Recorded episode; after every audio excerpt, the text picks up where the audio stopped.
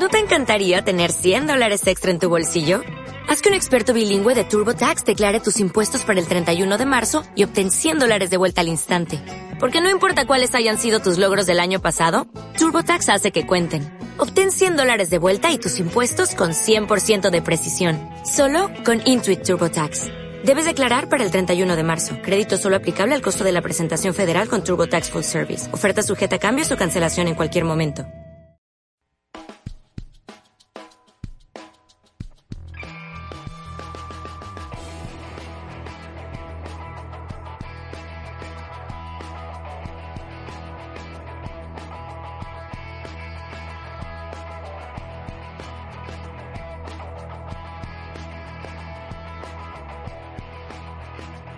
Hola amigos, bienvenidos. Así es, están escuchando bien. Hemos vuelto, el podcast eh, que inició todo.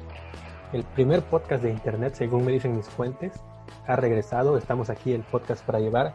Yo soy Jair Caballero y me encuentro el día de hoy con mi amigo y compañero Alejandro Fernández. Es tu nombre correcto, ¿verdad? No, me llamo Alexis Hernández. Ah, perdón, es que es muy parecido. Bueno, me encuentro con mi compañero Alexis. ¿Cómo estás?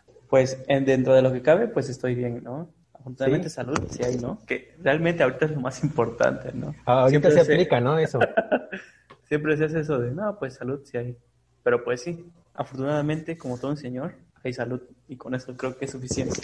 Sí, y el último episodio que tuvimos fue cuando esto de la pandemia apenas estaba empezando. ¿Te acuerdas? Que de hecho fue un en vivo a través de Facebook y era como que teníamos la expectativa, ¿no? De qué va a pasar o qué va a ser lo que va a traer esta pandemia. Pues el día de hoy. Sorpréndeme, pandemia. Exacto, sorpréndeme. Y pues ahorita sí nos sorprendió, ¿no, hija de Pues sí, ya lleva bastante tiempo, ¿no? De hecho, cuando grabamos no era tan temprano, por así decirlo. Ya llevaba como más o menos un mes, ¿no? Ya, yo creo que ya llevaba bastantito. Pero aún así era muy temprano para, para dar opiniones y consultar. Un mes, más o menos. Sí, fue cuando AMLO dijo lo de no salgan. No, digo, salgan, salgan. Yo les voy a decir cuándo no salir. No, ya había pasado eso, porque recuerdo que habíamos comparado más o menos las imágenes que veíamos, este, así de otros países, con las imágenes de nuestro entorno común, que habíamos comentado que pues al menos este, en nuestro círculo social del poblado, por así decirlo, todo se veía bastante normal. Ah, es cierto, y fíjate que para mí siempre siguió normal, y realmente nunca vi un cambio así tan drástico. No sé si tú en donde vives viste así un Ah, cambio sí. drástico. Con el tiempo sí, porque pusieron ahí un letrero gigante este, en el municipio que decía, en nuestro municipio el uso de cubrebocas es obligatorio. Y sea como sea, eso mete un poco de miedo, ¿no? Porque ves el caso de, de este hombre que fue asesinado por unos policías, ya que se lo llevaron porque no llevaba cubrebocas. Ah, Como sí. que intentas estar al margen igual, porque dices, híjole, no sé qué va a pasar aquí. Porque, por ejemplo, ya a las 8 de la noche, al menos en Tlacolula, ya las tiendas ya están cerradas, ya y apagan el parque. Antes había mucha iluminación, ahorita la apagan para que pues las personas pues ya no salgan, ¿no? El alumbrado público sigue, pero pues las calles este, céntricas sí están bastante oscuras, ya como a las 8. Inclusive si sales más tarde a comprar tacos o algo, a las, a las 10 ya se ve bastante este, desolado. Y siempre hay patrullas, ¿no? Y siempre tratas, al menos yo trato de estar al margen, ¿no? No quiero, no quiero este, arriesgarme a saber si, si es obligatorio en efecto o nada más este, es una campaña. Sí, pues fíjate que yo igual quiero mantenerme al margen. De hecho, pues tengo que ser honesto, tampoco es como que saliera mucho antes de la pandemia.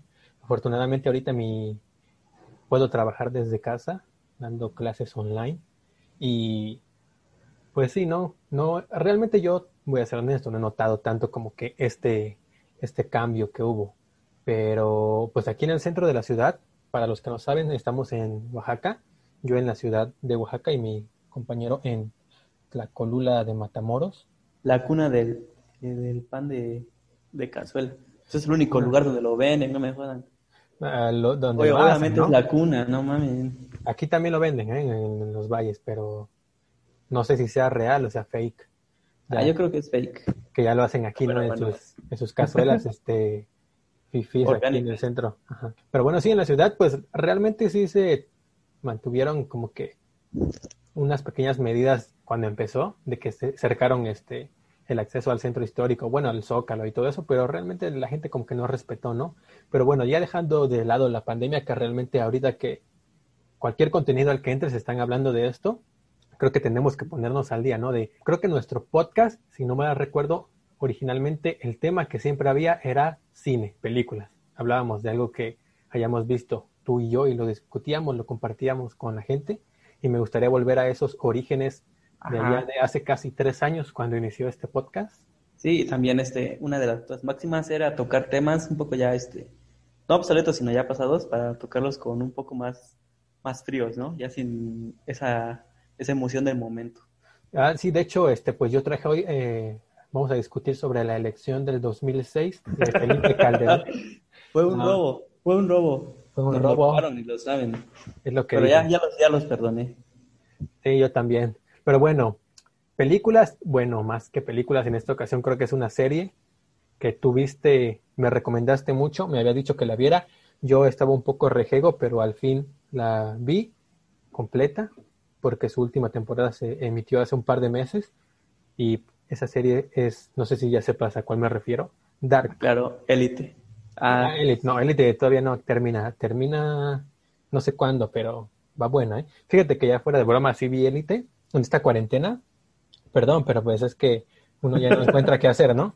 Y es, es mala, honestamente es una serie bastante mala en cuanto a guion, en cuanto a actuaciones, en muchas cosas, pero es tan mala que te gusta, es como La Rosa de Guadalupe. Ándale, es, una, es un programa de clasificación B, ¿no? Exacto. Está buena. Bueno, no buena, está disfrutable. Entretenida, ¿no? Es entretenida. Pero volviendo a la serie que nos atañe ahorita, Dark, pues no sé, primero hablar del final, ¿no? Que es lo importante. ¿Qué opinas? ¿Te gustó? Pero yo no la he visto. ¿No has visto el final? No, no, no, no, no la he visto. ¿Qué has visto?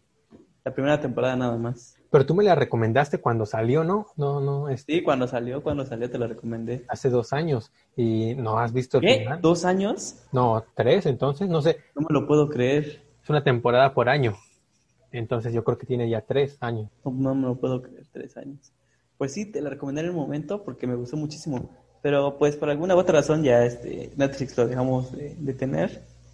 Y lo teníamos por temporadas y a veces veíamos otras cosas y ya no. No, no hemos visto la segunda y la tercera temporada. Hijo de su madre, yo que quería platicar de esa serie. Realmente la segunda temporada se me hizo como que, esto sin spoilers, ¿eh? Ándale, sí, exacto, dame tus puntos de vista, yo, yo te escucho. La segunda temporada se me hizo como que, ah. la primera me gustó, digamos que te, te engancha, ¿no? Los primeros capítulos con toda esta primicia de los viajes en el tiempo y eso, te enganchan chido. La primera, como que los primeros, ¿qué será? ¿Cuántos trae la primera? Ocho, creo, ¿no? No, sí, son ocho. Ocho. Entonces los primeros, por ahí. los primeros tres, cuatro te enganchan bien chido. Luego ya la mitad como que dices, ah, pues es lo mismo, ¿no? Como que otra vez están haciendo lo mismo, de que viajas en el tiempo y causas esto. Ajá, ese es el problema de las de ese tipo de películas que hablan del viaje en el tiempo. En cuanto te dan este el viaje en sí, empieza a aburrirte, ¿no? Ah, por ejemplo, eso pasó con Avengers Endgame, que en cuanto dijeron viaje en el tiempo, dije, ah, chido, ¿no? Pero cuando pasaba la película, como que ese tema te aburría. Es difícil mantener estas expectativas cuando es el viaje en el tiempo, porque siempre te esperas una paradoja o siempre te esperas este una predestinación. Pues exacto, exacto. Ajá, es siempre muy difícil este mantener fresca este una serie o una película que hable de eso. Sí, y de hecho, pues una serie más, ¿no? Porque son varios episodios, son casi 30 episodios de esta serie y a la mitad de la primera temporada ya me estaba aburriendo porque era como que la misma primicia. Ah, sí, van a viajar en el tiempo y van a tratar de evitar esto, pero al tratar de evitarlo resulta que lo están causando, ¿no? Y la segunda, lo mismo, lo mismo. Y la verdad, la segunda me aburrió bastante y ya no me dieron muchas ganas de ver la tercera, pero pues aún así dije, pues ya vamos este, encargados. Pues ya estamos aquí, ¿no? Ya entramos. Ya estamos aquí, ya pagamos, pues vamos a darle. Y la, la tercera, lo mismo. La primera mitad, episodio 1, 2, 3, lo mismo. Me dio flojera de, de... Dejé como un mes del episodio 3 al episodio 4. De ahí vi el episodio 4, lo mismo, el 5, hasta el episodio 7 de la última temporada. Y esto es sin spoilers, te lo digo, pero para que te entusiasmes. El episodio 7 yo creo que es posiblemente de los mejores episodios de toda la serie. Ahí agarran y te dicen, mira, sabíamos que te estaba aburriendo todo esto, lo sabemos, lo hicimos a propósito, pero aquí está la razón de por qué. Y te lo sueltan de una forma súper bien hecha, o sea, magistralmente. Es una cosa que realmente me, digamos que te puedes, te lo puedes esperar si es que vas siguiendo la serie y todo, pero no de esa forma. Fue algo totalmente eh, vuela cabezas, por decirlo de alguna forma. Y me gustó mucho, me gustó mucho eso y me gustó al final. Creo que lo supieron cerrar bastante bien. Y te digo, esto es sin spoilers, pero para que te entusiasmes, la verdad es un final bastante bueno. No sé si te vaya a gustar a ti, porque a veces como que tenemos así estas eh, opiniones encontradas, pero analizándolo bien, yo creo que sí te va a gustar. Ah, pues sí, yo ah, confío en tu palabra igual, porque igual este, muchas veces la has atinado, que dice te va a gustar, pero a veces sí, en efecto. A veces me dices esto o el otro y yo termino defiriendo. Pero sí, fíjate que este Dark siempre ha estado en, mi lista de siguiente, pero por alguna u otra razón no lo empezó. Es que desde mi punto de vista, a mí las series me cuestan un poco verlas, por lo mismo que son 20, 30 capítulos, y pues eh, me da un poco de flojera y se me hace un poco pesada a veces, y prefiero las películas. Pero sí, en efecto hay algunas series que como Dark, que su primera temporada me gustó muchísimo. Yo esperaba la segunda con muchas ansias porque recuerdo que habían dicho que la iban a cancelar, porque si no mal recuerdo la primera temporada no es de Netflix, es de una productora alemana, ¿no? Pues no sé si no sea de Netflix la producción, pero la distribución desde la primera temporada salió este en Netflix. Mm, supongo que ha de haber pasado lo que pasa con otras series, ¿no? De que en su propio país la distribuye la casa productora o la, o la distribuidora local y a todo el mundo la exporta Netflix, como esa épica serie que no sé si has visto de de Blim de Televisa que se llama El Dragón. Ah, sí, sí, sí, sí. He escuchado que, es una producción de, de, Televisa y Blim, pero a todo el mundo la terminó distribuyendo Netflix. Yo creo que algo así es. Ah, sí, sí. No, hoy no sabía eso de que estaba en Netflix. Ajá, y, la anuncian con producción original de Netflix. La inician con el intro de Tun Tun y todo. Ah, cierto, puede ser, puede ser que haya pasado eso, porque yo tenía entendido que es una producción alemana que la adoptó Netflix y ya la segunda y la tercera ya la produjo Netflix.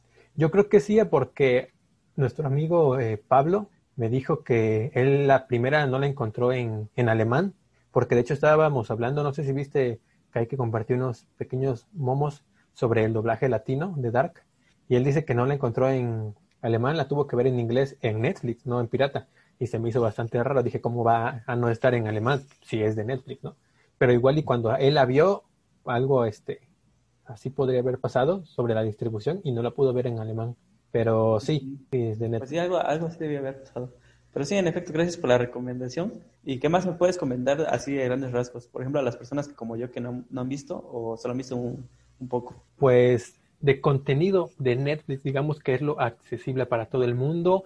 Empecé a ver la nueva temporada de esta serie que se llama The Umbrella Academy. Ah, no sé si has escuchado de ella o si has visto. Vi el primer capítulo, pero la verdad es que no me, no me atrapó. Sin embargo, ahorita que vi el, el tráiler de la segunda o tercera temporada, no recuerdo qué es, ya me dieron ganas de verla ahora sí. Bueno, The Umbrella Academy es una serie basada en un cómic, o más bien en una novela gráfica. Eh, Ulala. Escrita por... Unos monos. Sí, eh, muy, muy buena, el, el muy buen el, monero, ¿no? El monero, sí, el monero, este, o monera, la neta, no sé si sea hombre o mujer, es brasileño o brasileña, se llama Gabriel Va, pero el escritor es Gerard Way. Algunos lo ubicarán por ser el vocalista de este grupo emo de los 2000 llamado My Chemical Romance. Este, él es el creador de la, de la novela gráfica y también estuvo involucrado en la producción de la serie, por eso es que la serie pues está tan buena, creo yo. Está, sí, muy bonita.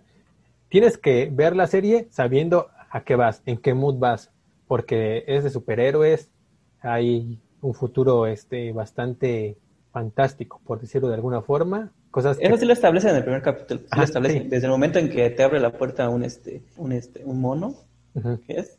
Ya te das cuenta de cuál es el tono.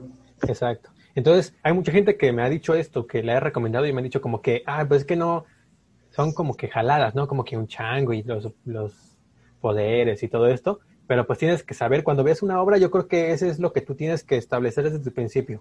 Tienes que ver qué reglas te establece la obra y que... en la convención, como se dice. Y que ella misma se respete, ¿no? Dentro de sus propias reglas. Porque, por ejemplo, si de repente en un episodio de eh, Breaking Bad... ¿no? no, ponle tú que de Breaking Bad, sí la has visto, ¿no? No la he terminado de ver. Pero la empezaste a ver. Ah, sí. Va, entonces ponle tú que en un episodio de Breaking Bad se se pongan a pelearse a puñetazos y este y se tiren de un edificio, se sigan Ah, golpeando y caigan, al- ¿no? caigan al suelo y se sigan golpeando, se está traicionando la lógica que ha establecido la serie. Entonces, pues yo creo que es lo que tiene que hacer una serie para que se respete, o bueno, una obra, y en Umbrella Academy lo hacen bastante bien. Te digo, eh, si vas este, con ese mood, la vas a disfrutar bastante, está muy buena. Y el intro del primer episodio de la segunda temporada igual es, es una joyita, ¿eh? Visualmente, eh, cómo está diseñado, está súper chido. A ti que te gusta el cine y que creo que tienes esa, ese común conmigo de que disfrutas mucho una obra audiovisual al grado de que te hace sentir como que, como dicen los chavos, ¿no? Que se te enchina la piel. Eso, eso te puede pasar con el intro de la segunda temporada. Ah, igual, está, sí están eh, igual en los siguientes, porque como te comenté, el primer capítulo de la primera temporada como que dije, ah, no sé, como que no me da ganas seguir viéndola, y pues no la seguí viendo. Pero ahorita viendo el tráiler este que salió apenas hace como tres días, me parece, o yo lo vi hace tres días, este ya me dieron ganas de verla ahora sí. De hecho, yo estaba dispuesto a verla y por algunos unos asuntos ya no, ya no sucedió. Sí, ¿no? La, la temporada estrenó hace como 20 días. Ah, entonces nueva. sí, estoy atrasado entonces. Sí. Y creo que tal vez un error que muchos cometen es que piensan que es algo de superhéroes, ¿no? En realidad, más que de... Sí hay superhéroes y superpoderes, pero no, no creo que sea lo principal, este, el tema principal que abordan en, en la serie. Son más conflictos internos, como que ese tipo de cosas. No hay un supervillano en, que quiera destruir el mundo, ¿no? Sino que es más como que conflictos internos dentro de los mismos personajes, desarrollo de personaje también, y es lo que hace que la serie sea tan, tan, tan atractiva para mí, que me gustan ese tipo de cosas. Vale, vale, vale. Y supongo que No, para ti también. ¿no? Porque te gustan las películas de superhéroes, pero no al grado Ajá, de... la de- subversión me gusta mucho. exacto. Donde Por eso nos, el- nos el gustó Infinity War. el Ah, donde el protagonista y sus superpoderes no son el centro de la obra, sino todo lo que conlleva esos poderes, todo lo que conlleva ser una persona con sentimientos, con ideas, con ideales. Pues, por ejemplo, Logan, ves que es una subversión del género muy chida, que nos acostumbramos a ver a un Logan indestructible y de repente verlo en sus problemas de... Porque al final de cuentas eso es, ¿no? De la vida. Porque al final cuando te dice lo de la bala de Adamantium, pues se da a entender de que él planeaba el suicidio, ¿no? Porque ya no soportaba vivir. Este, donde en la película no se centra tanto en sus poderes ni en el superhéroe, sino en ese dilema de si seguir viviendo o no. Exacto.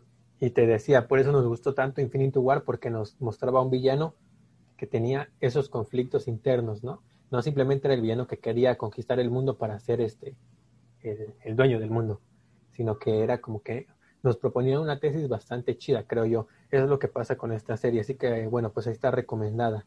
¿Y qué más te puedo decir? Me decías, pues no sé realmente. Creo que ahorita te podría tocar a ti decirme qué tal, cómo ¿Qué pasó? ¿Cómo que tocarme a mí? Ah, no es cierto, no es cierto. sigues con la comedia al 100. Este, pero qué, qué, qué, qué tal? ¿De qué me puedes hablar de la vida? ¿Cómo ha sido tu vida en Ah, sí, días? pues siguiendo con esa línea de, de series, bueno, te voy a dar un pequeño contexto. ¿Alguna vez viste The Crush? O en español, en México le pusieron La Maldición. The Curse, no. Esa película ah, en su tiempo a mí me dio muchísimo miedo. Fue de las que me hicieron preguntarme si atrás de mí había alguien. Y ya, ya tiempo después dices, no mames, de todas las personas que hay en el mundo, ¿por qué a mí me va a seguir, no?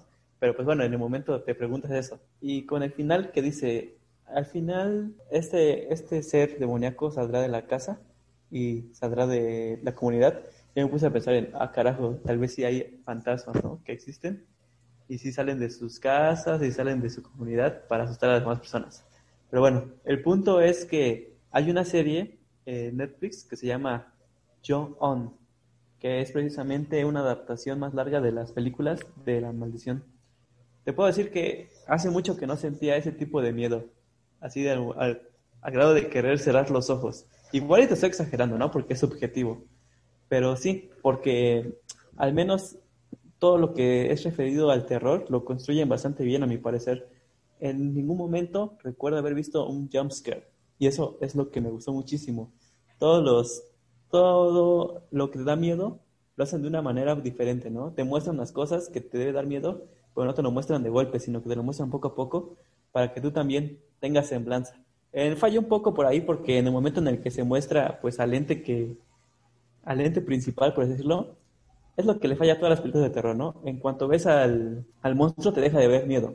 es más intimidante cuando no lo conoces, cuando no sabes dónde está, cuando solo te dicen que te está viendo, que te está observando, pero en el momento en el que se muestra como tal, dejas de tener miedo. Y yo creo que eso es lo más genial de la serie, porque se lo guardan todo para el final, se lo guardan todo, pero no, no llega a ser aburrido.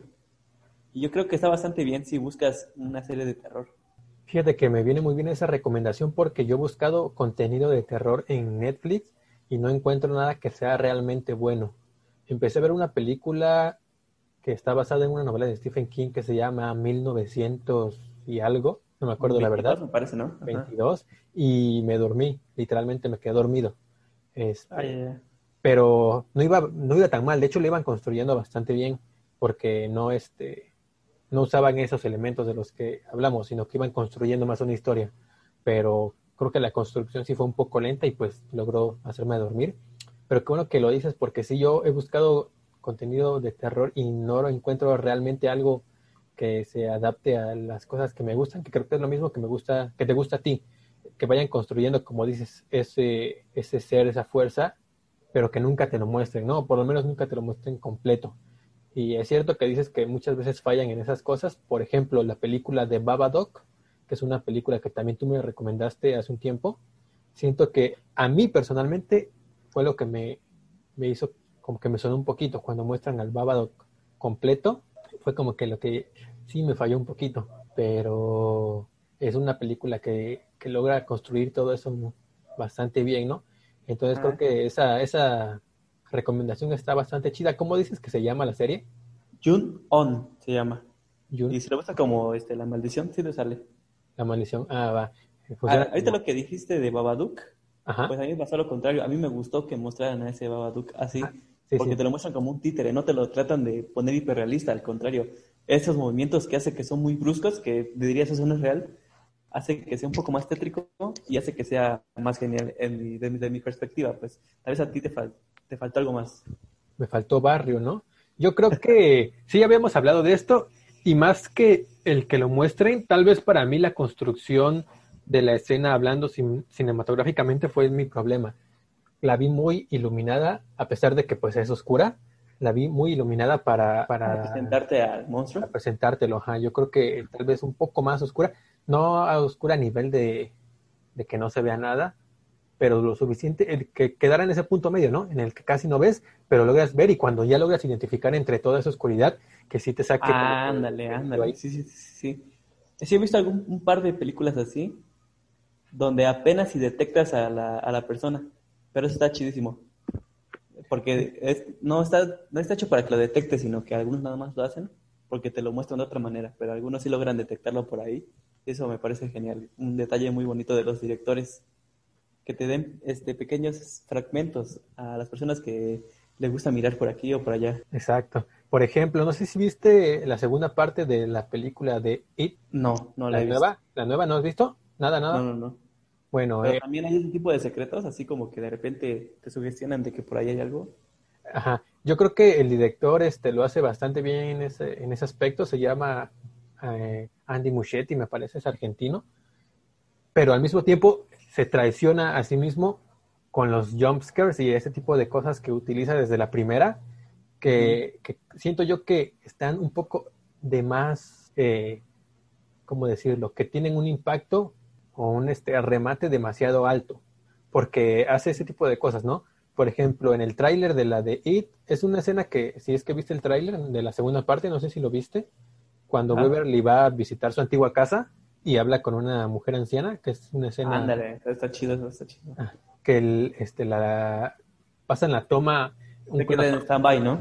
A Beverly, ah, esa, que se queda en stand-by, eso está muy bueno porque es simplemente una mujer anciana, ¿no? Entonces como que da más miedo que te muestren algo tan real y que logren despertar en ti ese sentimiento como de que ah, algo está fuera de lugar, ¿no? Pero después cuando, cuando va a preparar el té la anciana y pasan la toma de Beverly en primer plano viendo hacia la cámara y a su lado derecho me parece, digamos en su hombro derecho está en la toma en el plano de atrás la puerta de la cocina. Luego pasan como la mujer pasa como desnuda y como bailando un, como bailando un movimiento como que un poco, hasta lo podemos ver gracioso, ¿no? Si lo vemos en otro contexto. pero en ese contexto, pues, eh, bastante perturbador, ¿no? Como más o menos el tipo el paso de Fortnite, ese que hacen los, los morros, algo así, pero lo pasan así a lo lejos, borroso porque está desenfocado y la mujer desnuda. Entonces, eso, ese tipo de, de cosas siento que están bastante chidas. Ya después, cuando viene el, el remate de que eso no es spoiler, ¿no? Porque pasa en todas las, bueno, en la película este original, si es que lo conoces. Cuando- Ah, spoiler es que te que la historia este, te cortes el tajo un este un argumento. Un Sí. spoiler no creo que sea una imagen de Y aparte un spoiler de una, de una obra que ya se ha este, recreado varias veces, pues no, no creo, ¿no? Pero entonces cuando ya te das cuenta que obviamente la anciana es It, el ente, y ataca a Beverly, este, pues ahí como que siento yo que falla en ese remate porque está demasiado alto. No respeta esa, como que eso que nos va guiando el, el director de como que darnos simplemente pruebitas para que te dé más miedo. Entonces, Y precisamente ajá. en la de It 1 pasa lo que acabas de decir, ¿no? Que es muy sutil y al mismo tiempo dirías tú el remate, ¿no? Porque, por ejemplo, no sé si recuerdas en la parte en el que, no me sé el nombre de los personajes, la verdad, pero en una, en una iglesia que es judía, ¿no? Y que Ajá. hay un cuadro ahí que tiene la forma de una mujer, como del grito más o menos de Vermont. Ah, sí, sí, sí. Eso está chido porque cuando llega el momento del susto, es lo que te acabo de decir, o sea, se, te lo muestran apenas visible y enseguida ya viene el, ah, aquí estoy. Pero eso está chido, ¿no? De que hacia lo lejos, en la oscuridad, logres distinguir una pequeña silueta que dices, ah, caray, hay algo. Pero sí, en cuando te lo muestran, pues se te quita el miedo, ¿no? Ajá, sí, sí, exacto. Entonces siento que en la segunda parte lamentablemente cae en ese pequeño fallo. Aún así yo creo que es una buena película. Si es que te gusta este, esa, esa franquicia, te recomiendo que la veas cuando tengas chance. Está bueno. Sí, sí, en su momento me gustó mucho la primera, pero sí, la segunda no tuvimos oportunidad de verla, igual este, ya la, ya la notamos. Y precisamente hablando de Stephen King que dijiste en 1922, eh, vi una que se llama En la hierba alta. Ah, sí, sí, sí. ¿Ya la has visto? Creo que... ¿De qué trata? Porque creo que estoy confundiendo esas dos, porque las vi esas dos y solo vi una. Las vi en el catálogo y solo vi una. Entonces no sé Ok. si vi la de la hierba o la de 1922.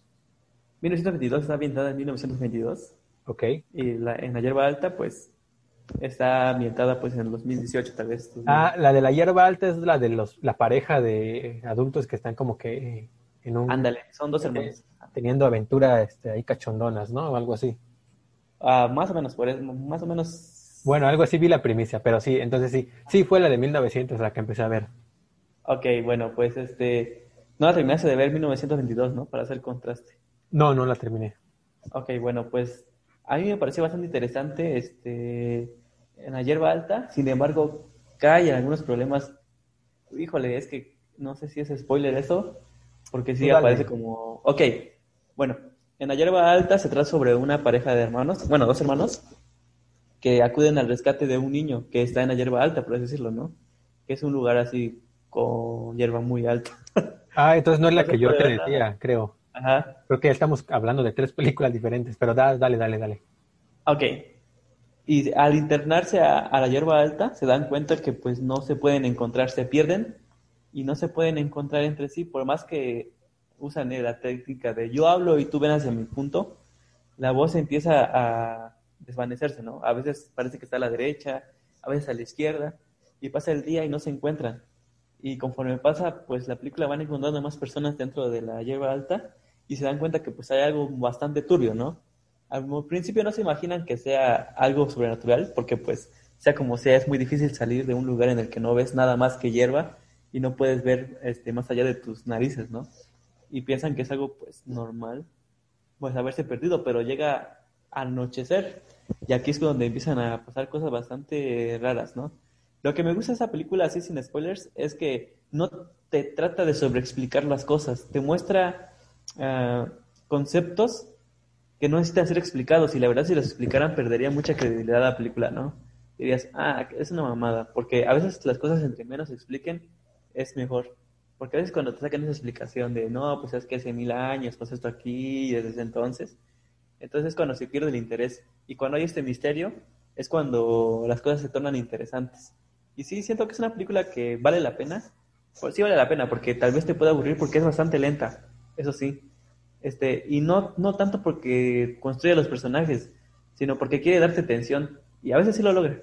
Pero los personajes están ahí, este, en algunos puntos cambian de opinión tan rápido que dices, ay, ¿por qué cambió de opinión así nada más? Pero pues sí, este, y aparte tienes que entrar en la convención, ¿no? De que es una película de terror y todo lo que hacen ellos es lo que haría cualquier personaje de una película de terror. No tienes que pedir pues decisiones inteligentes, ¿no? Como por ejemplo, eh, la película empieza en el que están en una carretera y se detienen porque la chica quiere vomitar. Entonces escuchan en la hierba a un niño gritando y, dice, y dicen, vamos a ayudarlo, ¿no? Pero tan fácil sería, el niño sigue este, el claxon, vamos a estar tocando el claxon y tú síguelo hasta que salgas. Pero pues ese tipo de decisiones no, no se toman así, ¿no? Tienen que entrar para que la trama se vaya desenvolviendo. Ok, entonces sigue cayendo en esos clichés de personajes de películas de terror que hacen lo menos lógico. Exacto, porque desde un momento te dices, ay, ¿por qué no tocan el claxon? Bien, llevan en una camioneta. Tóquenlo, tóquenlo y que salga el niño. Y es tan fácil como eso. No creo que tú no hayas pensado. Pero yo siento que hasta para hacer eso tienes que tener tú como, como creador de una historia la maña, por decirlo, ¿no? Para saber cómo meterlo así. Porque simplemente si decides como que ignorarlo de que, ah, mi personaje va a ser tonto y no va a tomar esta decisión, aunque sea evidente, pues es como que, ah. Pero si tienes como de que meter ahí una, como que justificarlo de alguna forma, eh, ahí ya tienes tú el mérito de que lo estás haciendo bien. Hay muchas series o cosas que he visto así, ahorita la verdad no se me viene uno a la mente, pero en el que utilizan ese recurso de mi personaje no va a ser lo más fácil porque se acaba la película para empezar y porque no habría nada interesante en ello, pero logran justificarlo de alguna forma. Entonces creo que ahí también hay que darle un mérito si es que algún algún creativo logra hacer este, como que eso, ¿no? Lo vi apenas en, algo, ¿no? No me acuerdo en qué, posiblemente fue en Dark, pero no me acuerdo exactamente con qué, este, con qué trama. sí, ya ves que eso se justifica. Por ejemplo, lo que pudo haber hecho el escritor y guionista fue que el claxon no funcionaba, pues de plano no, porque, y eso no hubiera sido una justificación mala, porque dentro de la película, como te dije, se justifica el hecho de que las el sonido cambia de lugar. Y o sea, se, estaba, estaría justificado, pues, pero ni siquiera lo hicieron. Ajá. Y ahí pues decidieron simplemente hacer como que nadie pensó en esa opción, ¿no? Tal vez si ah. hubieran planteado así como desde una escena antes de, oye, quiero tocar el claxon y, oh, esta chatarra sigue sin servir, ¿no? O algo así. Y ya, con, ese, con ese pequeño añadido que agreguen antes, tienen para justificar eso y que esos pequeños huequitos que a la gente más quisquillosa nos queda cuando vemos una, una película, pues como que no queden ahí, ¿no? Pero va, voy a verla, creo que se escucha bastante chida. Ajá, está, está chida, o sea, sí vale la pena.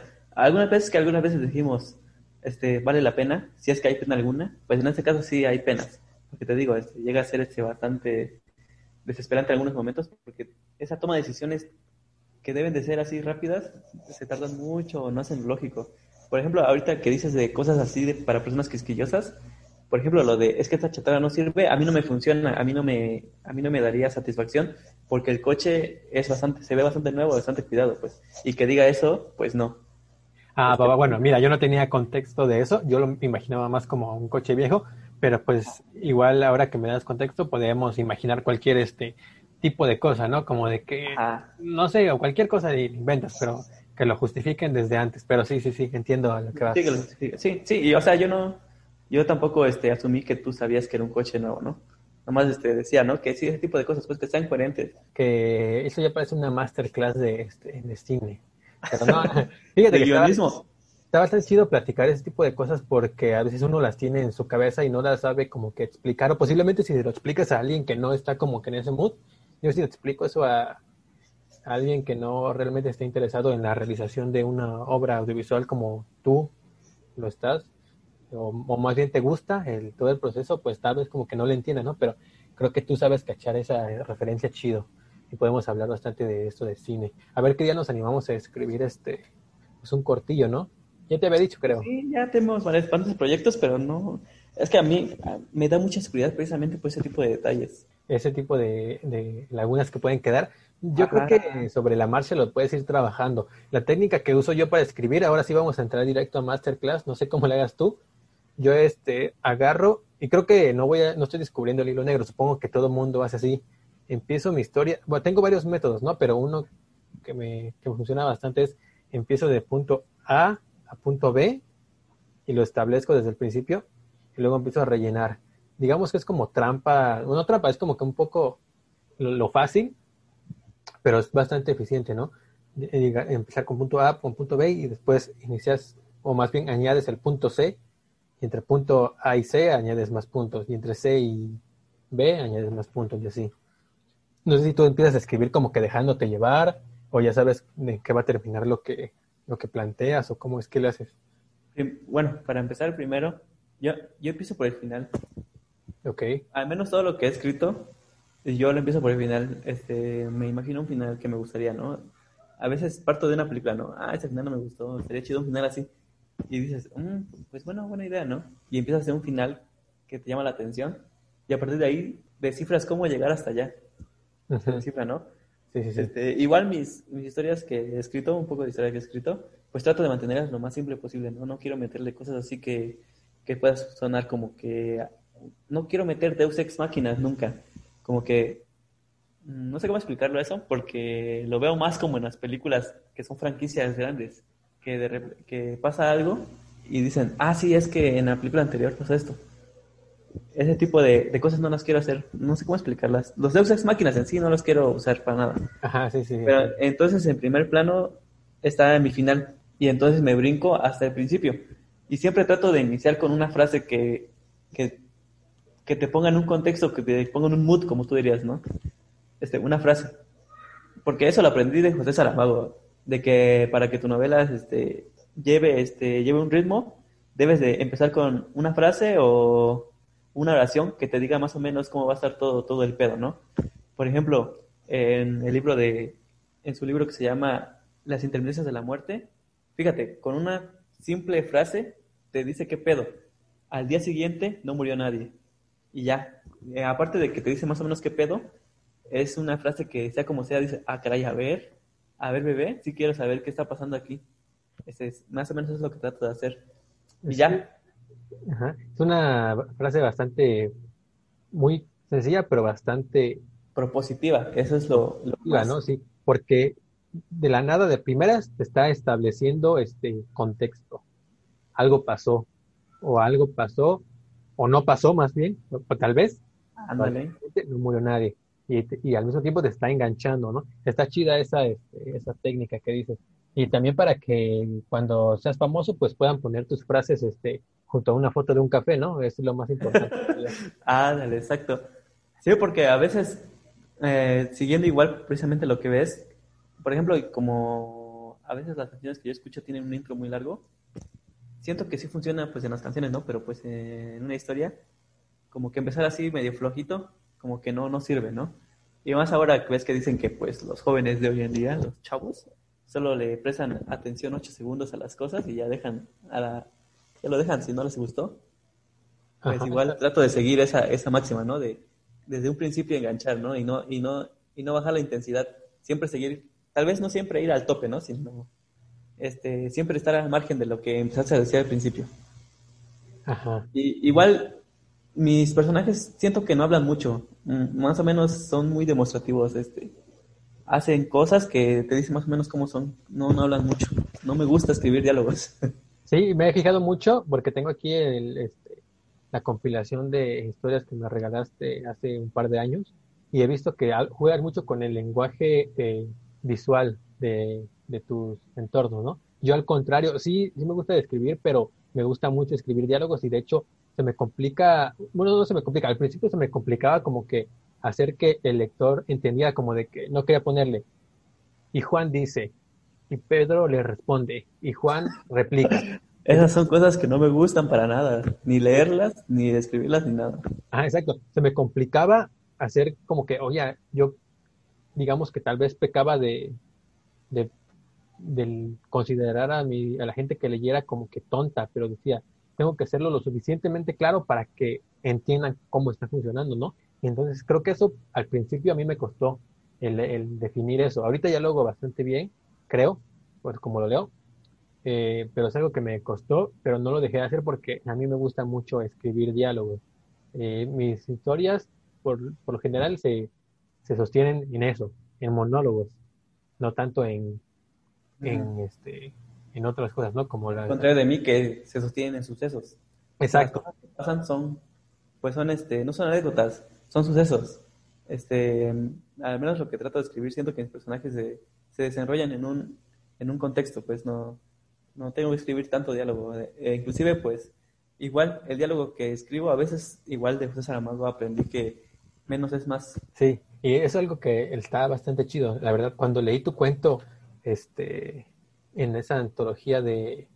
de... A ver, más o menos cómo va y te digo cómo se llama. Sí, no me acuerdo muy bien, pero eh, me acuerdo mucho de la imagen visual que tengo y de hecho se me quedó de ese día de un, este, de un jardín donde se plantó un, eh, un árbol. Ah, sí.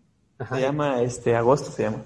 Ah, va. E- Esa, la forma en la que manejaste ese lenguaje visual estuvo bastante chida porque te digo que hasta el día de hoy ya ni me acuerdo de la historia, pero me acuerdo mucho del escenario.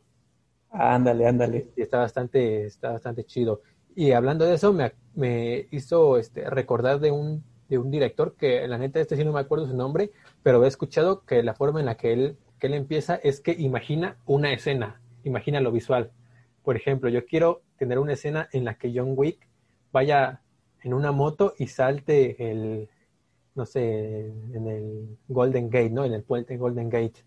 Entonces él me empieza con eso, con lo visual, y de ahí empieza a desarrollar una historia, ¿no? Cómo va a llegar a ese punto, este, y cómo va a continuar después de ese punto. Entonces eso, para mí se me hace bastante interesante y creo que es una forma de escribir muy chida, aunque también creo que está un poco limitada para medios simple, este, estrictamente audiovisuales, ¿no? Lo que haces tú pues no está escrito para medios audio- audiovisuales. Creo que es la, ahí es la diferencia, pero es una técnica Ah. que solo quería como que ahí mencionar porque se me hizo bastante interesante. Ah, sí, precisamente, y tienes razón. Este, todo ese tipo de ideas de los cuentos, por ejemplo, ese de agosto, pues es fantástico, ¿no? Habla sobre un árbol que pues crece mucho, ¿no? Y pues así a grandes rasgos sonaría como los frijoles mágicos, ¿no? Pero es otra cosa diferente. Pero pues sí, tienes razón, este, creo que aparte del final, también parto de una imagen, una imagen que me causaría, este, que me estremecería a mí si ya la viera, ¿no? Por ejemplo, como el castillo de los Pirineos de René Magritte, que es una piedra gigante flotando sobre un mar con un castillo encima. Eh, cuando vi esa imagen por primera vez dije, ah, caray, ¿qué estoy viendo? Y pues sí me sentí muy chido, ¿no? O sentí algo muy genial cuando la vi por primera vez.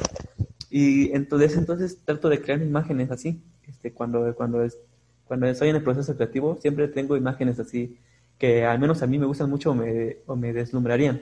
Este, pero tienes razón, no, no lo escribo precisamente para que sea reproducido en un medio audiovisual. Porque algo que hacen las personas ahorita que escriben sagas es que precisamente apuntan al medio audiovisual, ¿no? Este, lo, escrito es un medio, porque es más fácil que producir una película, ¿no? Es más barato aparte. Entonces, cuando ya capte suficiente atención, ah, ahora sí, llevámonos a las producciones cinematográficas. Sin embargo, lo que yo escribo, este, lo hago para que lo completen mi- mis posibles lectores, ¿no? Porque casi nadie me ha leído. ¿no? Soy muy tímido en ese sentido de que de enseñar mis cosas, ¿no? Pero pues, por ejemplo, ¿no? como yo sé que algún día, en algún momento alguien me va a leer, ¿no? Y, y, y, pues se, le escribe, se escribe para eso, ¿no? Muchas veces no, no hay mucha descripción, porque trato de que también sean partícipes, pues los lectores, ¿no? Los eventuales lectores en algún momento. Y sí, no, aunque sí se me forman imágenes así bastante potentes, no, no los he pensado como películas. Inclusive, ves que tú me dijiste que querías hacer este precisamente un cómic, una adaptación de algún cuento que tengo por ahí. Ajá, que sí, se sí. llama No te estires, que habla sobre un niño que pues no quiere comer. Sí, sí, sí. Y tú me dijiste, ¿puedo hacerlo? Y te dije, sí, no hay problema, me gustaría ver cómo queda. Y tú me planteaste ese problema, ¿no? Que no habría manera de hacerlo porque no hay mucha continuidad, simplemente hay sucesos, simplemente hay imágenes. No, no pasaría mucho, pues, en, en tu cómic, sería, se haría facilísimo. A pesar de que el cuento tiene una extensión más o menos de 15 páginas, tú lo podrías hacer como en tres, ¿no? O menos. Ajá, sí, sí, sí. Porque hay, eh, hay mucha fuerza de lo visual, pues, pero no hay mucha movilidad dentro de ello. Sí, ¿y qué te parece si nos... Bueno, yo la verdad procrastino mucho a la hora de crear, entonces ahorita que estamos en, al aire, al falso aire, voy a, a- no sé si te parezca a ti, me comprometa a ahora sí entrarle de, de 100 a ese proyecto del, de adaptar tu cuento para hacerlo como una tipo novela gráfica, se tendría que hacer eso, ¿no? Empezar adaptando el cuento a guion. Porque es, son medios diferentes. Sí, adaptarlo a guion. digo, muchas veces, como te acabo de decir, ¿no? Cuando se escribe, al menos yo cuando escribo, eh, planeo que mi lector, mi, mi, eventual lector, sea parte del proceso creativo, ¿no? Y no porque sea este, yo perezoso, ¿no? Sino que me gusta, me, me gusta hacer eso. Y pues sí, se tiene que adaptar porque tendrías que ser, al menos al momento de dibujar, tiene que ser más específico todo, ¿no? Una obra se adapta de maneras este, diferentes. Por ejemplo, hablando de adaptación un poco, precisamente hay una película que ahorita me acordé precisamente por la adaptación, La Naranja Mecánica, ¿la has visto? Ah, claro, es de mis películas favoritas y que me hizo amar el cine. Tengo la película, tengo el libro. Ah, ahorita nos vas a decir por qué. Bueno, pues este, a mi novia Danaji usted ya la conoce, ¿no? Claro. Tiene un problema, tiene un problema con la película, es que le aburre, no le gusta, pero el libro le gusta muchísimo y siempre hace esa comparación, ¿no? No, es que el libro está mejor, es que la película no está chida. Y pues yo siempre he defendido mi punto de vista de es que son medios diferentes, ¿no? Claro. Pero tú quisieras, tú quisieras que se hiciera tal y como está, pero pues no, no es posible. Eh, eso no sé si es un spoiler, yo creo que sí. No, es una película que creo que todo el mundo ha visto y si alguien tiene las agallas para escuchar nuestro podcast hasta este punto, posiblemente ya vio la película, así que sí. Ok, bueno. Pues, ¿ves el tema de los 15 años de Alex en el libro?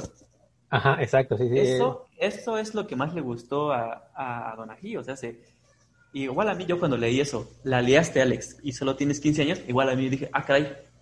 Eso fue como que el detonante, ¿no? Para que siguiera leyendo y para que me siguiera este, entrando, siguiera leyendo. Bueno, pues en un medio visual cuando el personaje se enseña desde el primer momento, eso deja de ser relevante, ¿no? Y tienes que tener un símil o tienes que este, dar una recompensa al espectador que ya leyó el libro, ¿no? Porque desde, que empieza, el personaje no se ve de 15 años. Y sinceramente no sé si, no recuerdo, pero no se dice si tiene 15 años en la película, ¿o sí? No, nunca se menciona la edad del personaje. Ahí está. O sea, algo que es tan importante en el libro y no y desde el primer momento en la película se va al carajo, se tiene que compensar con algo más. Y yo creo que es el, el último capítulo, creo que es el capítulo 21, me parece. Ajá, pues libro? El, el, libro termina en que, pues sí, como dijiste, ¿no? Ya tiene las agallas. Pues el libro termina en el que se reforma, ¿no, Alex? Ya deja de usarle la, la ultraviolencia, ¿no? Y en la película, por ejemplo, ese último capítulo se elimina y termina en que, pues no, no se reformó para siempre. Yo siento que esa es la compensación del libro a la película. Este, ya la sorpresa no es que tenga 15 años, sino la sorpresa es que ya no se reformó. Ese es, yo siento que esa es la adaptación más o menos. Sí, creo que Kubrick, que fue quien dirigió la película de la naranja mecánica, este, tiende a eso, a agarrar una obra que ya, que ya existe, como esta, La Naranja Mecánica, que es de Anthony Borges, el libro original, y darle, eh, agarrar y decir, ahora te voy a contar la historia yo, pero desde mi, desde mi perspectiva. Lo hizo también con el, con el Resplandor, que dirigió también. Menos el libro no lo he leído, así que ahí sí no puedo opinar. Bueno, no, este, es bastante parecido, pero sí hizo eso, dijo, ¿sabes qué? Yo te voy a contar la historia, pero desde mi punto de vista, ¿no? Que creo que es algo bastante interesante cuando leemos un libro que tú como lector te apropias de la historia y si bien está escrita de la forma en la que el escritor quiere, tú le das también tu, tu perspectiva. Por muy, por mucho que sea el mismo libro, tal vez tú no leíste Harry Potter 1 de la misma manera que lo hice yo, ¿no? Entonces creo que es lo chido y eh, lo que me gusta de este director de cómo maneja sus películas. Y sí, este, eh, otra cosa que iba a agregar a esto es que todo lo visual de la naranja mecánica lo creó Kubrick, porque es un director que su, su arte fue de las cosas más características que tuvo, ¿no? Lo podemos ver en este Odisea Espacial o esta naranja mecánica, el, resplandor. Odisea Espacial me hace llorar con las imágenes. Sí, visualmente. No es mamador y todo, pero no, te lo juro. No, tú dale, sí, sí, sí. Pero sí, o sea, cuando la vi dije, no mames, que estoy viendo, no, esto es bellísimo. Es Muy mamador, lo sé, lo sé, pero es... sí, sí te entiendo. Es lo que te decía de, tal vez ya a un nivel menos, este... Bueno, no, igual, si te gusta lo disfrutas. A ese mismo nivel son las cosas que pasan, como lo que te conté ahorita, ¿no? Del el intro de la nueva temporada de The Umbrella Academy. Que tú dices, este, la persona que hizo esto amaba el cine y esta es su forma de demostrarnos su amor a, a este arte. Al séptimo arte, sí, sí. Al sí. séptimo arte, y se escucha, como dices, se escucha mamador, pero es que no hay otra forma de expresarlo, ¿no? Y creo que Kubrick manejaba ese lenguaje visual como muy pocas personas lo, lo hacen este, al día de hoy, y todo lo visual que de la naranja mecánica que salió después, las reimpresiones del libro, todas las colecciones este, de, de la película, del libro, todo se, se basó en ese en lo visual que creó Kubrick, porque antes cuando el libro, yo no, yo no estuve, ¿no? Pero pues eh, sé sobre eso porque me gusta mucho, cuando solamente eh, existía el libro, no existía ninguna referencia de, de todo eso en, en, la obra, simplemente se basaba... Ajá, por ejemplo, todo eso se, se, se adaptó después de que Kubrick lo, lo marcó en, o lo, lo, lo planteó en la película. Plasmó, ¿no? Ajá. Lo plasmó en la película, exacto. Y, y, es algo bastante chido, bastante agregado, pero que si fueran dos obras completamente separadas, que se hubieran distanciado eh, y que no se hubieran ligado tanto como ahorita, yo creo que ahí podríamos tener más clara la diferencia entre cómo funciona el libro y cómo funciona la película, porque el libro, como te digo, o más bien como me dices tú a mí, funciona desde la desde ese momento en el que te dicen que es un niño de 15 años, ¿no? Este, y Ah, ya, pues sí, ese es el... ya mató a una Es persona. como el clímax, ¿no? Y eso va a esa primera, apenas en el segundo capítulo. Y en la película, este, pues para empezar, ni es un niño, es un adulto. Pero desde la forma en la que empieza el, con esa otra cosa que igual suena súper pero con esa magistral apertura de eh, la toma que se ha parodiado tantas veces en, en los medios, de Alex con su vaso de leche. Sí, sí, sí, ya me dieron ganas de ver la película, tiene un buen que no la veo. Pero sí, o sea, son, obras que funcionan de, forma completamente diferente, pero las dos lo hacen súper chido. La neta, yo, yo debo de aceptar que primero vi la película, como posiblemente muchas personas, y al, al leer el libro sí me, como que me dio ese salto, porque cuando lo lees a esa edad, yo tenía creo que 15, de hecho, la edad de, del personaje cuando lo leí, sí me esperaba algo similar a la película. Pero luego entendí que pues, si, si quiero algo similar a la película, pues veo la película, ¿no? Entonces ese libro, el, bueno, el libro se distancia de esa forma tan chida y, y no sé, creo que son dos obras completamente... creo que es la película, ¿no? La que se distancia del libro. Bueno, sí, pero bueno, al distanciarte, al distanciar la película del libro, pues de alguna forma se están distanciando, ¿no? Uno del otro. Pero sí, el libro, pues ahí está. Fue primero. Se por cuestión de cronología, pues sí, siento que lo correcto sería decir que la película se distancia del libro. Sí, Es como decir, ¿no? No, es que yo me parezco mucho. Mi hijo, ¿no? ¿Cómo sería? Por lo general dices, ¿no? Es que mi hijo se parece mucho a mí. ajá.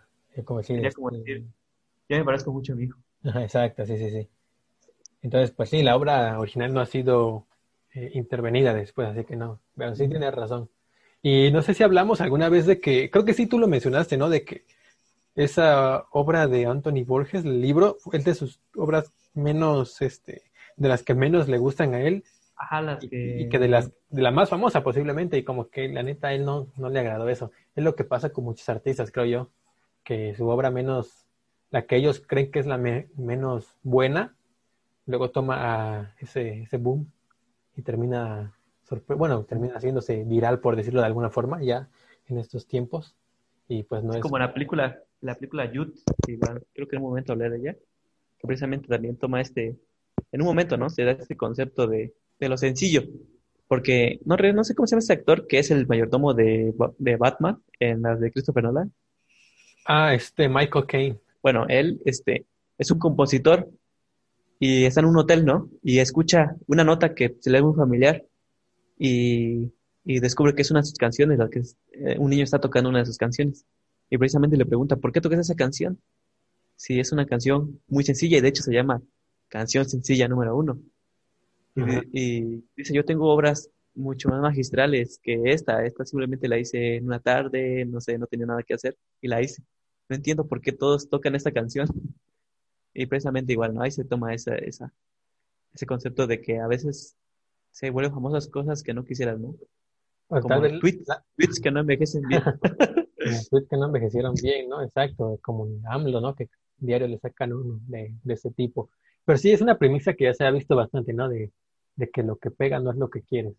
Pero pues yo preferiría que pegara algo que no quiero a que no pegara nada. Pero bueno, eso ya está. Oh, sí, o sea, sí, yo también, pero si te consolidas como creador, o sea, si tú como, tú o yo como adolescentes, no, no, adolescentes no, como jóvenes, ¿no? Tú adolescente, tú adolescente. Como jóvenes de Oaxaca, ¿no? Que algo pegara de esa magnitud, pues qué chido, ¿no? Pero si te consolidas y, estás en el medio y sigues avanzando y siempre te recuerdan por lo mismo, pues yo creo que sí sentirías este, un poco de, ya no sería como, ah, pues no importa que pegue, aunque no quiera, ¿no? Pero que pegue. Yo creo que ya, ya cambiaría tu perspectiva ya, ya siendo una persona que ya está, este, ya está en el medio. Te pasó a Belinda, ¿no? Con lo del sapito, que se terminó hartando de que le pidan el, sapito. Y yo tengo rolas más chidas, que no creo, ¿verdad? Pero yo tengo rolas. Ahora la bailan. Y ahora bailan el sapito. Ya después le dio la vuelta, ¿no? Que, ah, bueno, pues ahora la voy a tocar, que se cae. Ajá, igual este, con lo del tema de las adaptaciones, igual pasa algo, lo contrario de la naranja mecánica con Donají, lo mismo con Donají, pero con el bebé de Rosemary, ¿la has visto? Ah, sí, no, la, he visto recientemente, pero el libro no lo he leído, pero la película sí. No, pues Bebé Rosemary se me hace una de las películas de suspenso más chidas que hay, que hay siempre. cada que me dicen, oye, recomiendo una película de suspenso, digo, ah, Bebé Rosemary. Porque juega mucho con esta, eh, este juego de si todo es real o no. Pero bueno, el, ahora lo que voy es que le pasa lo contrario a Donají que con la naranja mecánica, porque ella dice que la película es idéntica al libro. Y, y eh, una vez platicábamos de eso. Y me dijo, pues sí, se puede hacer idéntico al libro y sale bien. Mira, el de Rosemary salió genial, ¿no? Y le digo, sí, pero algo debe de tener por ahí, ¿no? y le dije, por ejemplo, yo no, yo no sé por qué en, alguna, en una escena esta, la, la personaje principal sueña con John F. Kennedy. No, yo no lo entiendo. Si no me lo dices tú que viene en el libro, yo no me enteraría. Porque en el libro dice que pues siempre fue como que John F. Kennedy fue como un estándar sexual para ella, ¿no? Como un tipo de fantasía o algo así. Eh, relacionado a que siempre tenía como que esa ilusión con JFK, ¿no? Y pues en la película no me lo demuestran, simplemente me lo muestran. O sea, mira, aquí está JFK porque en el libro está. Pero pues a mí eso me es inservible en la película porque yo no sé por qué está ahí a ese tipo, ¿no? Que, o sea, adaptas tanto la, adaptas tanto la obra que pues al final terminas metiendo cosas que son, que no te sirven en el medio audiovisual. Lo mismo que dijimos hace rato, ¿no? De los detallitos que tienes que como que darte un detallito para que cuando llegue eso entiendas. Pero sí, este, las adaptaciones son bastante difíciles. Ah, pero aún así yo me comprometo a tratar, bueno, decir comprometo a tratar ya es hacer trampa. Me comprometo a adaptar eso y hacerlo una novela gráfica. Pero pues no, no hay mucha presión de, porque es algo muy personal, ¿no? Apenas lo has leído. Pero, por ejemplo, personas que adaptan una obra pues, que es muy famosa, pues tienen un peso muy grande, ¿no? De la comunidad que lo sigue. Si es que no hay un fandom, pero sí hay algunas con personas que lo siguen, tienes que, pues, tratar de compensar a la mayoría de las personas, ¿no? Porque dirías tú, como dijiste hace rato, ¿no? No sé si tú leíste Harry Potter, pero pues, tal vez yo lo leí de una manera y tú de otra. Pues eso tiene que hacer, tiene que condensar todas las posibles visiones en una, este, en una imagen en un determinado momento, ¿no? Porque tal vez hay alguna escena que las personas se imaginaron de una manera, ¿no? Y cuando llega esa, esa escena, o tal vez se la saltan, o tal vez este, es más corta, o tal vez es más larga. Siento que adaptar pues obras bastante grandes, pues sí, es, este, es un trabajo ya con bastante presión. Sí, pero pues ahorita digamos que no tengo la presión de muchos, pero tengo la presión pues del, del autor original, ¿no? Que no es que tú me la impongas, sino que yo me la, me la impongo a mí mismo, porque es como concebiste tu, tu obra, ¿no? Pero pues aún así yo, yo ya, ya me, como que me dio esa, ese error de adrenalina de querer este, crear, porque lo he tenido durante un montón de tiempo, por eso quise grabar, porque realmente quería como que crear contenido, crear, crear, lo que sea, y este, y no tenía cómo, ¿no? Entonces yo creo que eso, me voy a poner esa meta y tratar de hacerlo bien, porque ahorita que me lo mencionaste, es cierto, algo me pasó similar con esta saga de, de los Juegos del Hambre, que leí los libros, luego salieron las películas y pues estuvieron más o menos, ¿no? Ok. Pero hay una escena muy importante. Si has visto las películas, creo, ¿no? Ah, sí, sí. Y si no las he visto, no importa, no, me llaman la atención. Sí, porque las películas realmente proponen algo completamente diferente a los libros, pero eso lo podríamos discutir después. Solamente un punto bastante importante, bastante clave en el final del segundo libro, cuando la protagonista Katniss le pregunta a su amigo cómo está el Distrito 12, que es donde vivía ya, su, su pueblo, digamos, allá, él simplemente le dice, no hay, un, no hay distrito 12, y ahí termina, no hay distrito 12. Y en la película le dice, ¿cómo está el distrito 12? No lo mismo. Y él le dice, Katniss, ya no hay un distrito 12, no existe. Y la cámara hace un paneo hasta los, sobre los ojos de Katniss. Y como que se va poniendo los ojos como que enojados, ¿no? Digamos. Para mí, ese pequeño diálogo, el que le hayan agregado, agregado el no existe, arruinó completamente la intención de esa línea en el libro. Ajá, exacto. Lo que te dije, ¿no? Menos es más. exacto. No hay y ya. Porque es una conclusión de un libro. O sea, se, terminar con una frase tan contundente como esa es genial. Sí, sí, sí. Y que pues sí, este, que le agreguen eso más. Sí, pues, bueno, yo como no soy fan, pues no, no lo siento mucho, ¿no? Pero sí entiendo que terminar con no hay distrito 12 es contundente, es brutal, al menos para el contexto en el que estás, ¿no? Sí, y, y ahí en la peli, pues, ah. pero bueno, es solo un pequeño paréntesis. Creo que con, esta, con este compromiso que acabo de hacer podemos cerrar este episodio. Fue un gusto volver a estar aquí. Realmente ya extrañaba grabar un podcast. Es un ejercicio que se me hace bastante, bastante interesante. Por eso lo empezamos. Por eso fuimos los fundadores del podcast en México, a pesar de que no tenemos la fama, la fama que nos corresponde. No, fíjate que no sé si has visto que el podcast explotó así de golpe, ya todo, todo el mundo está sacando uno. A mí se me hace chido como consumidor, pero pues al mismo tiempo la competencia pues está canija, ¿no? Como que ya no hay, no hay por dónde. Ajá, sí, sí. Y precisamente eso pasa con lo mismo, ¿no? Que los más famosos, que personas que no se dedicaban a esto, youtubers, hacen sus podcasts y pues como los conocen más, pues los escuchan pero pues así personas emergentes. Pero pues siento que no está mal la audiencia que tenemos, que un promedio de 50, 40. Que está bastante bien, ¿no? Es bastante buena, creo yo, y la verdad bajó porque paramos. Espero que esta ocasión podamos darle más continuidad a este ejercicio y pues nada, agradecerle a la gente que se tomó el tiempo de escucharnos en nuestro regreso, a ti por este, por este tiempo y no sé si quieras agregar algo. No, no, este, Ah, pues sí, sí, gracias, como lo dices, ¿no? Muchas gracias por darse el tiempo de escucharnos. Y pues sí, esperemos este, igual este, seguir grabando, porque pues pasa algo bastante, no sé, al menos a mí me pasa ahorita en la pandemia, en vez de, al tener tanto tiempo, por así decirlo, pues como que no, no me dan ganas de hacer nada más que estar sentado o escuchar música. Esa incertidumbre, sea como sea, pues sí, este, sí te da un poco de pereza, ¿no? No, y a mí no me gusta mucho que me reprochen eso de tienes mucho tiempo, porque no es algo productivo, ¿no? no sé si te pasa también, como que me lo dijiste hace rato, ¿no? Que has procrastinado mucho. Sí, me pasa, pero... No sé si sea un fenómeno, pues, ya este, general o nada más nos pasa... No, yo creo que es general, general. Sobre todo las personas que tenemos esa, como que esa, ¿cómo decirlo? Esa, es que se va a ir súper mamador igual. esa chispa creativa.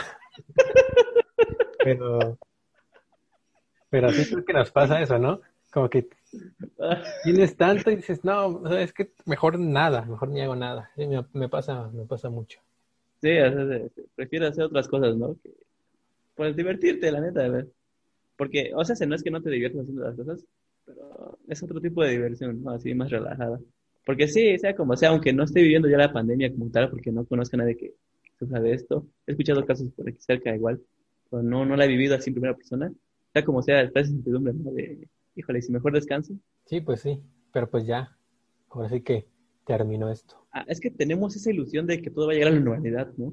Ah, y cuando llegue a la normalidad, pues ya voy a seguir con mis cosas tal y como están. Tenemos ese, esa misma ilusión que tenemos cuando termine el año, ¿no? De pensar de que eh, va, eh, cuando inicie el año va a ser algo diferente y realmente, pues no, no, no llega, no, no das ese salto, simplemente como que te divisan como que, oye, ya pasó, ¿eh? Ah, sí es cierto. Y entonces es ese cambio, ¿no? Igual, yo creo que va a pasar lo mismo. Pero pues sí, seguiremos este, tratando de grabar. No, dirías tú, eso es trampa, ¿no? Vamos a seguir este, grabando, pero pues ya checaremos cuando, ¿no? Porque, por ejemplo, como he dicho, ¿no? El trabajo aquí no acaba por más que haya pandemia. Pero sí, vamos a checar nuestros horarios y esperemos este, hablar de cosas más interesantes. Sí, y bueno, con esto nos despedimos, nos vemos y gracias por escuchar.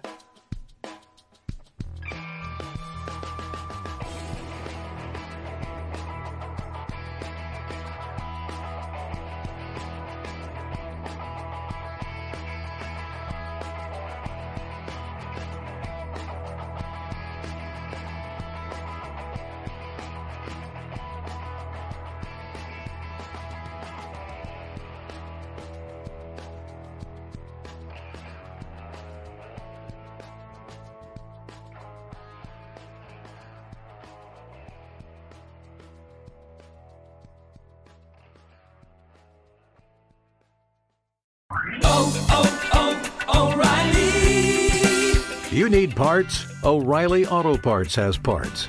Need them fast? We've got fast. No matter what you need, we have thousands of professional parts people doing their part to make sure you have it. Product availability. Just one part that makes O'Reilly stand apart. The professional parts people. oh,